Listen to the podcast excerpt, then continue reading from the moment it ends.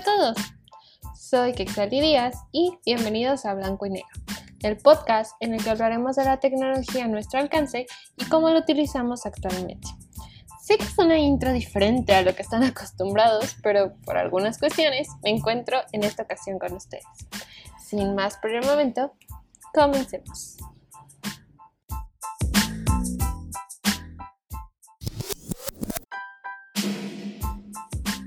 El día de hoy vamos a hablar de un tema en el que la mayoría, si no es que todos, han estado familiarizados.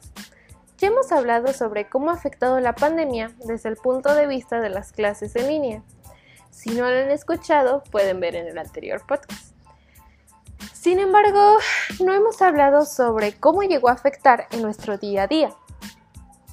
Al principio, y no me lo van a negar, estábamos contentos al saber que podríamos tener vacaciones y poder tomarnos un tiempo haciendo actividades que habíamos dejado para otro momento. Pero la realidad comenzaría a ser completamente diferente, ya que nunca nos imaginaríamos lo que vendría. A pesar de todo, tuvimos que cambiar nuestra rutina. Hubo algunas personas que han tenido que salir por cuestión de trabajo, ya saben, por la situación económica que se está viviendo mientras que en el caso de los estudiantes se han tenido que acostumbrar a una vida en encierro. Y entonces, ¿cómo ha afectado eso en la salud? De muchas maneras.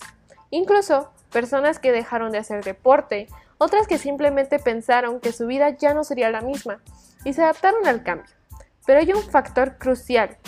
Con el paso del tiempo, las personas han tenido mayores problemas de manera psicológica, tanto en la pérdida de familiares, amigos, o no nos vayamos muy lejos, a personas que iban a hacer o tenían un evento importante para sus vidas y lamentablemente se tuvo que cancelar. ¿Saben de lo que les hablo? Las fiestas, las reuniones, viajes y por supuesto las graduaciones. Esos eventos que se planeaban incluso desde un año antes. Esto ocasionó que nuestra vida, con el paso del tiempo, se volviera totalmente virtual. La ventaja si es por verlo de alguna manera, es que existen diferentes plataformas que se han adaptado y nos han facilitado llevar un estilo de vida como este, aunque por obvias razones no será nada parecido a nuestra anterior vida. Como ustedes ya han visto o escuchado, en la mayoría de los medios, las noticias, las redes sociales, se llegan a escuchar las palabras de depresión, ansiedad, aburrimiento, tristeza, incluso preocupación. Y sí, es normal sentir esa incertidumbre, tener miedo de lo que puede pasar, pero no podemos vivir todo el tiempo con él. Tenemos que levantarnos y a pesar de la situación, no rendirnos y dar lo mejor de nosotros para poder cumplir nuestras metas y sueños. Puede sonar muy cliché, pero es válido tomar descansos, ya que no es fácil acostumbrarse. No solamente es escuchar lo que los demás te dicen, a veces nos llegamos a llevar por la opinión de otras personas, incluso si son las más cercanas a nosotros, pero también es importante escucharte, escuchar a tu cuerpo, conocer más de ti, y así sabrás cuándo será el tiempo para decidir y hacer lo mejor para ti. Si cometes un error, aprende de la experiencia y vuelve a comenzar. Si necesitas ayuda, pídela. Es totalmente aceptable. No todo tiene que ser perfecto y de acuerdo a lo organizado.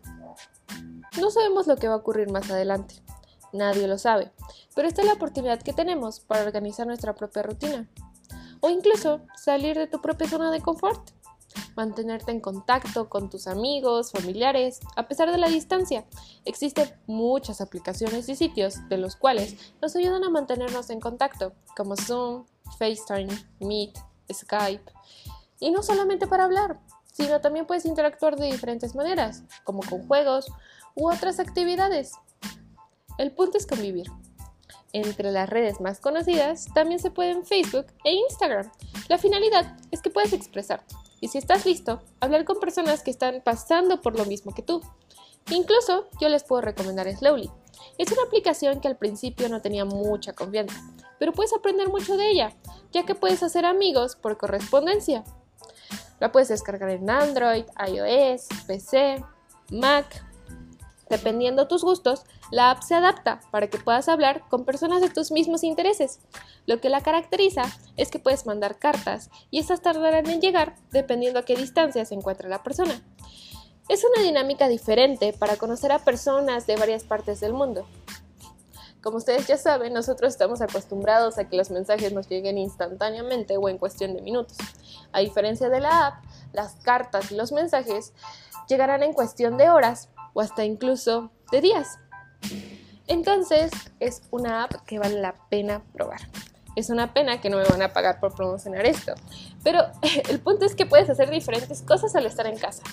Escucha diferentes tipos de música, comienza a leer libros de tu interés, haz ejercicio, cocina, estudia, empieza un nuevo videojuego.